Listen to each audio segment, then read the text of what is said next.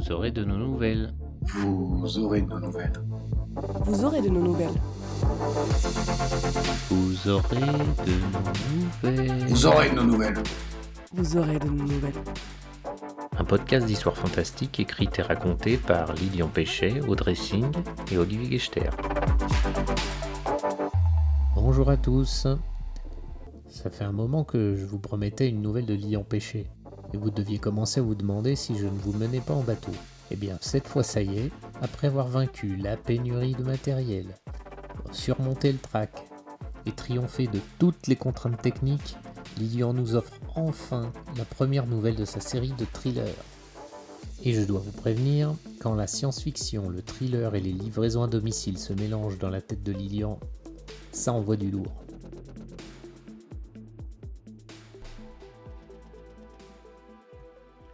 Je m'appelle Jules Herman, je suis de la police criminelle et ceci est mon histoire. Au début, il y a eu des Allez Jules, bravo Jules, félicitations Jules. J'ai jamais autant entendu de conneries pour une mise au placard. Alors oui, le commandant a présenté ça comme un avancement, attaché aux nouvelles technologies. Détaché du service surtout. Plus de bureaux, plus d'enquêtes, juste des rendez-vous avec des gamins qui me présentent des trucs sur leurs ordinateurs. Tu parles d'un avancement.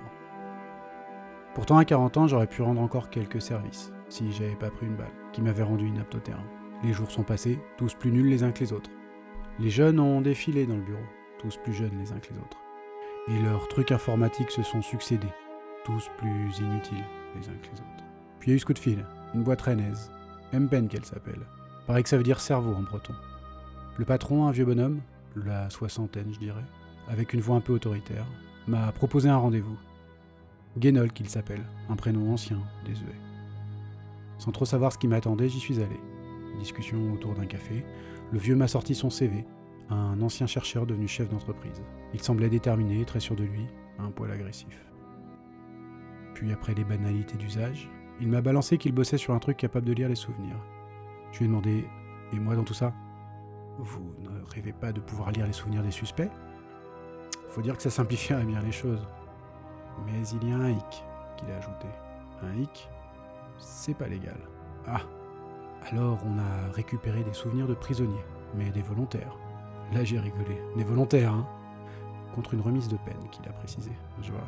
Et donc, nous avons récupéré les six dossiers. Je vous invite à les consulter, car en comparant les documents aux souvenirs, vous pourrez témoigner de la validité des informations recueillies.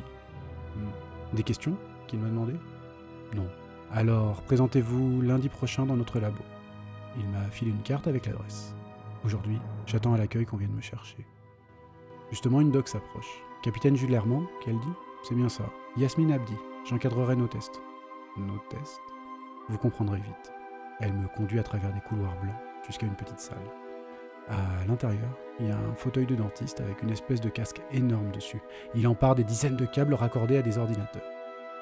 Face à cet attirail se trouve une caméra. C'est quoi ce bordel que je demande? Comment comptez-vous consulter les souvenirs? Sur un écran comme une télé Pas du tout. Les souvenirs vous seront directement envoyés dans le cerveau.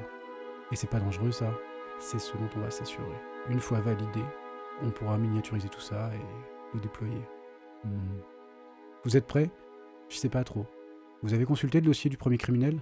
Le nettoyeur que je dis? Ouais. Alors asseyez-vous, on va commencer. Je m'assois sur le fauteuil. Elle rabat le casque avant de vérifier tous les câbles. Elle rallume la caméra, puis elle se pose derrière le PC. Elle tape au clavier. Puis elle dit On y va. 3, 2, 1.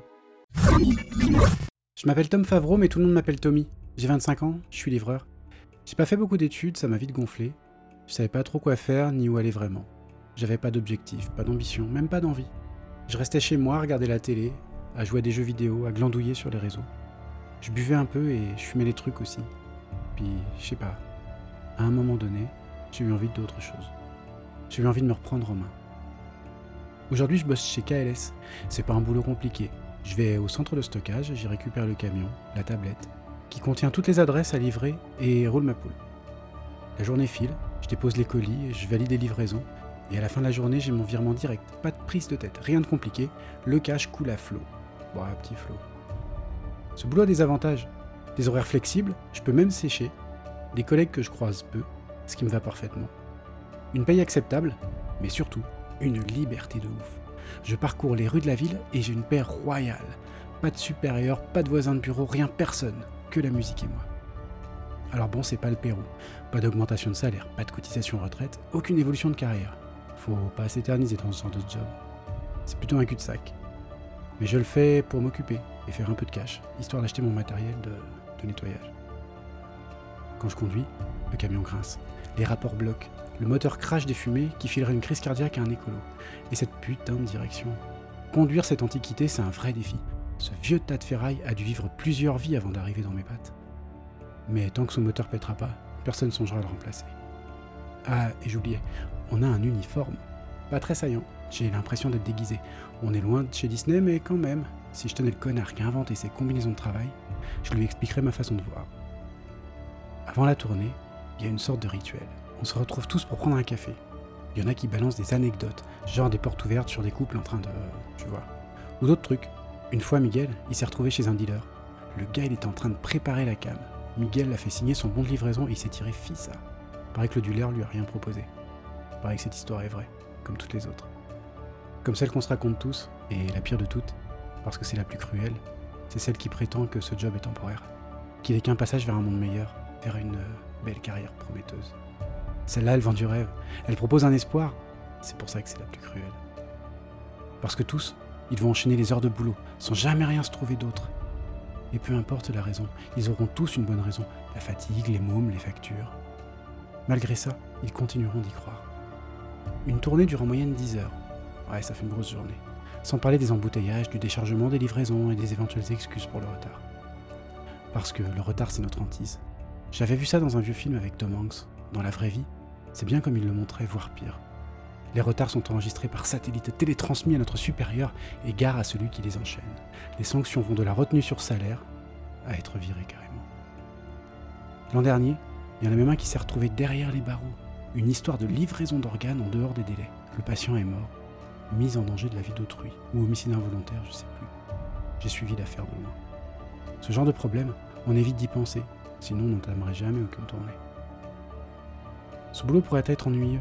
Tous les jours, gérer des tournées, recommencer, faire signer les bons, recharger le camion et traverser la ville. Ça file vite le tournis.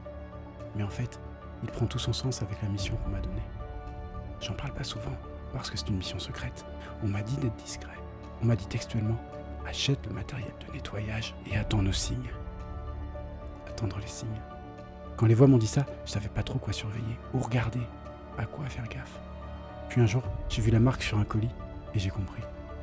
Ce matin justement, en inspectant mes colis, j'ai trouvé la marque. Les autres ignorent à quoi elle ressemble, mais moi, je la reconnais au premier coup d'œil. C'est pour ça qu'elles m'ont choisi les voix, parce que je suis observateur. Pour faire simple, la marque c'est une encoche qui se trouve sur le paquet. On peut la louper si on fait pas gaffe, mais elle est là, posée sciemment. Elle peut se trouver sur un petit ou un gros paquet, sur un truc envoyé en recommandé ou juste en livraison standard. Elle est peu profonde. Elle ressemble à un problème survenu sur la chaîne de tri, mais en fait, c'est bien une marque. Avant que les voix me préviennent, j'y faisais pas gaffe. J'ai dû distribuer des dizaines sans m'en apercevoir. Mais elle m'avait rien dit. Elle devait m'observer. Avec le recul, je me demande si d'autres livreurs le font pas, et qui gardent ça secret. Mais ils font le boulot. Le matin, je les vois bien faire des messes basses dans les vestiaires. Peut-être qu'ils parlent des voix. Elles m'en ont rien dit. Elles m'ont juste expliqué comment faire, de A à Z. Depuis, je manque plus jamais une marque. Aujourd'hui, le gagnant habite en centre-ville. C'est rare. D'habitude, c'est plus dans les villages alentours ou la banlieue. C'est dans ces maisons paumées ou dans des bars HLM qu'on trouve le plus de marques, mais pas cette fois. C'est au centre-ville, dans les beaux quartiers. Ce doit être un de ces petits roquets en costume cintré, un peu alcoolo, peut-être un peu drogué, qui s'en mange des poulettes de luxe, le genre de connard qui profite de la vie sans se soucier du lendemain. Il aurait peut-être dû. Il s'appelle Charles Gutterson, un nom bizarre, un prénom pompeux, sérieux, qui aujourd'hui s'appelle Charles? J'ai le colis à côté de moi. J'arrive pas à penser à autre chose. C'est à peine si je vois les feux de signalisation. Dommage qu'il n'y ait pas de pilote automatique. J'aurais pu me préparer tout en roulant. Je traverse la ville, comme je m'y attendais, le quartier sans l'argent. Les restaurants hors de prix voisinent des boutiques de luxe. Des encostumés remontent les trottoirs au pas de course pour rejoindre leur bureau. Ils vont spéculer ou réfléchir à des trucs qui vont leur ramener une tonne de fric. Avec un peu de chance, demain, je reviendrai pour l'un d'entre eux. Je garde le camion sur une place de livraison, j'attrape mon sac et je vérifie mon matos. Mon flingue avec son unique chargeur. Le couteau de chasse de papa, que j'affûte tous les soirs. Tout est là. Je glisse le flingue sous ma ceinture, dans mon dos. Il est bloqué. Devant, j'ai le couteau. Le colis le cachera. Je ne me cache pas le visage. Avec l'expérience, j'ai compris qu'il n'y avait pas besoin d'être discret. Les gens font jamais attention aux livreurs. Ils les regardent pas. Même euh, celui qu'on livre, il fixe son attention sur le paquet, sur ce qu'il a commandé, il s'interroge. Est-ce que c'est le truc pour la cuisine ou celui pour le salon? Est-ce que c'est déjà le dernier machin ou celui d'avant qui est en retard? Je serais un drone que ça changerait rien pour eux. Tout ce qui compte, c'est leur paquet, l'objet, l'attente qui prend fin, avant de recommencer à la prochaine commande. Je me visse la casquette KLS sur le crâne, j'entre dans le hall de l'immeuble. Un endroit vide, recouvert de marbre, parsemé de fleurs exotiques. Une entrée classique, quoi. Je prends l'ascenseur. KLS. Ces trois lettres font de vous un outil inoffensif, un invisible dont personne ne se méfie. Parce que tout le monde reçoit des colis. On est partout avec nos camions noirs et nos grosses lettres lumineuses. On traverse les rues avec nos uniformes marron sombre. On est comme le mobilier urbain. On est là et pas là en même temps. Quelque part, c'est pratique. Je profite de la montée pour prendre mon flingue. Il est lourd. J'abaisse la sécurité. C'est un vieux pistolet, un modèle à 10 coups. Les voix m'ont dit où le trouver. C'était pendant une livraison chez un ancien flic. Il avait un espèce de vieux coffre dans son dressing. Bref, il est fiable, mais trop bruyant. À chaque tir, j'ai l'impression de m'arracher les tympans. C'est pour ça que je l'utilise rarement. Il attire l'attention. Il ramène les curieux, il fait appliquer les flics. Faut savoir quand l'utiliser. En dernier recours, genre. Je le remets à sa place. Les portes s'ouvrent sur un couloir, le sol est tapissé et les murs recouverts de papier peint délicat. Le plafond décoré par des moulures au style ancien. C'est dommage de saloper tout ça. Cinquième porte à droite.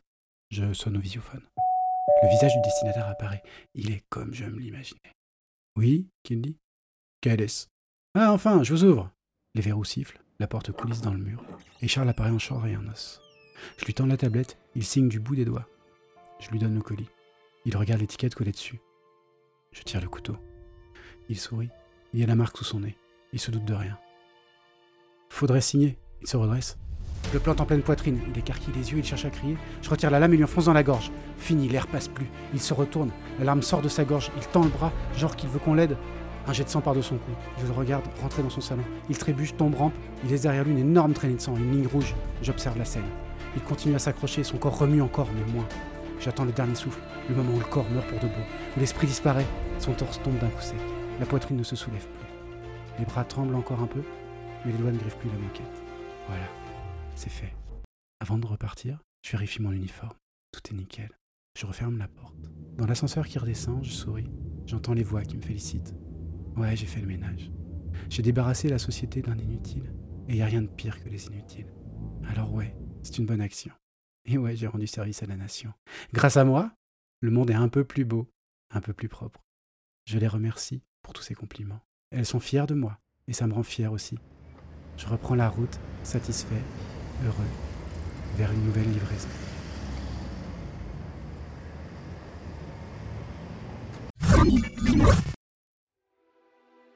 Ah putain La doc me dit, ça va durer quelques secondes. J'ai comme une putain de gueule de bois, mais genre fois mille. C'est tout à fait normal, qu'elle ajoute. D'ici quelques instants, vous ne ressentirez plus rien. J'en rigole. Ravi de l'apprendre. Hein.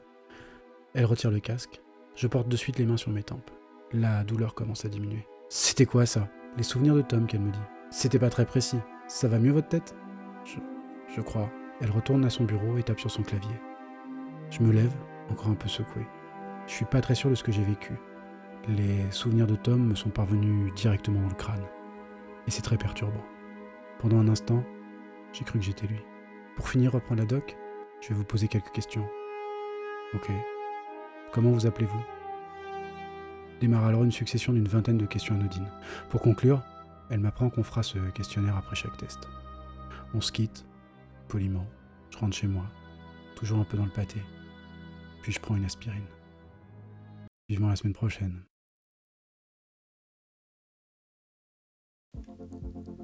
Alors, je vous avais pas menti. Ça déménage, pas vrai? Et ce n'est que le début. Vous en aurez 5 autres comme celle-là dans les semaines qui viennent. Avant de nous quitter, je voulais vous remercier pour votre fidélité. Depuis 3 mois, vous êtes de plus en plus nombreux à venir nous écouter tous les 15 jours et ça nous fait vraiment très plaisir. Je vous donne rendez-vous à dans 15 jours pour une autre nouvelle et en attendant, portez-vous bien, lisez et écoutez des podcasts.